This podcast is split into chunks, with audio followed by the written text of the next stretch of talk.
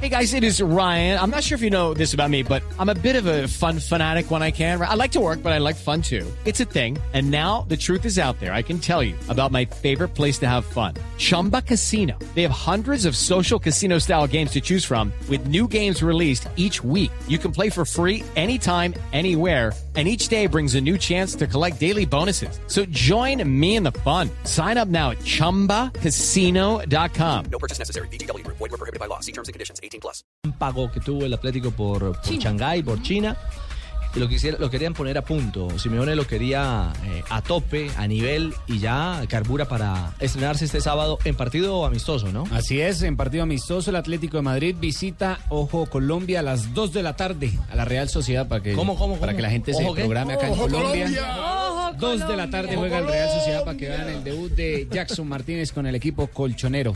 Por ahí decían los medios españoles que lo dan como la pareja ideal de Griezmann. ¿Ah, sí? Sí, señor, como la nueva ideal. ¿Griezmann es gay? No, no, no, no. no. Compañeros. Pareja ideal en la cancha, que se complementan bien en el terreno de juego. El socio. Que son que delanteros. ya también habían aprobado del por encima de un histórico No, como hace rato.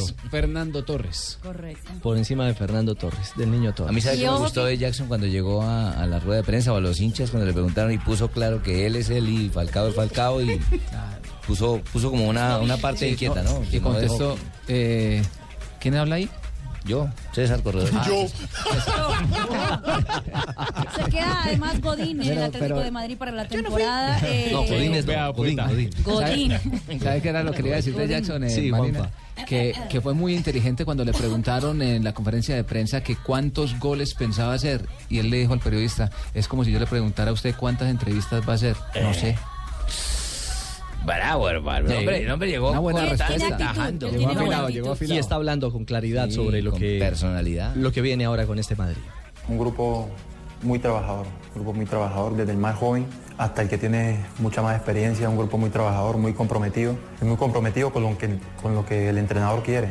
En muchos equipos tal vez eh, hay un compromiso, pero tal vez no con lo que el entrenador quiere y pienso que si un entrenador logra armar lo que ha hecho eh, Simeone con, con este grupo de jugadores, eh, seguramente va a tener éxito.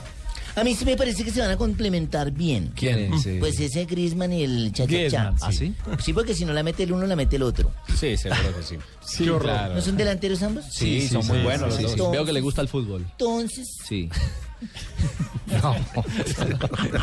Ay, Dios santo. Jackson habló además de lo que encontró como, como ADN, como marca registrada de este Atlético de Madrid, con una huella, por supuesto, de un técnico ganador, como el Cholo Simeone.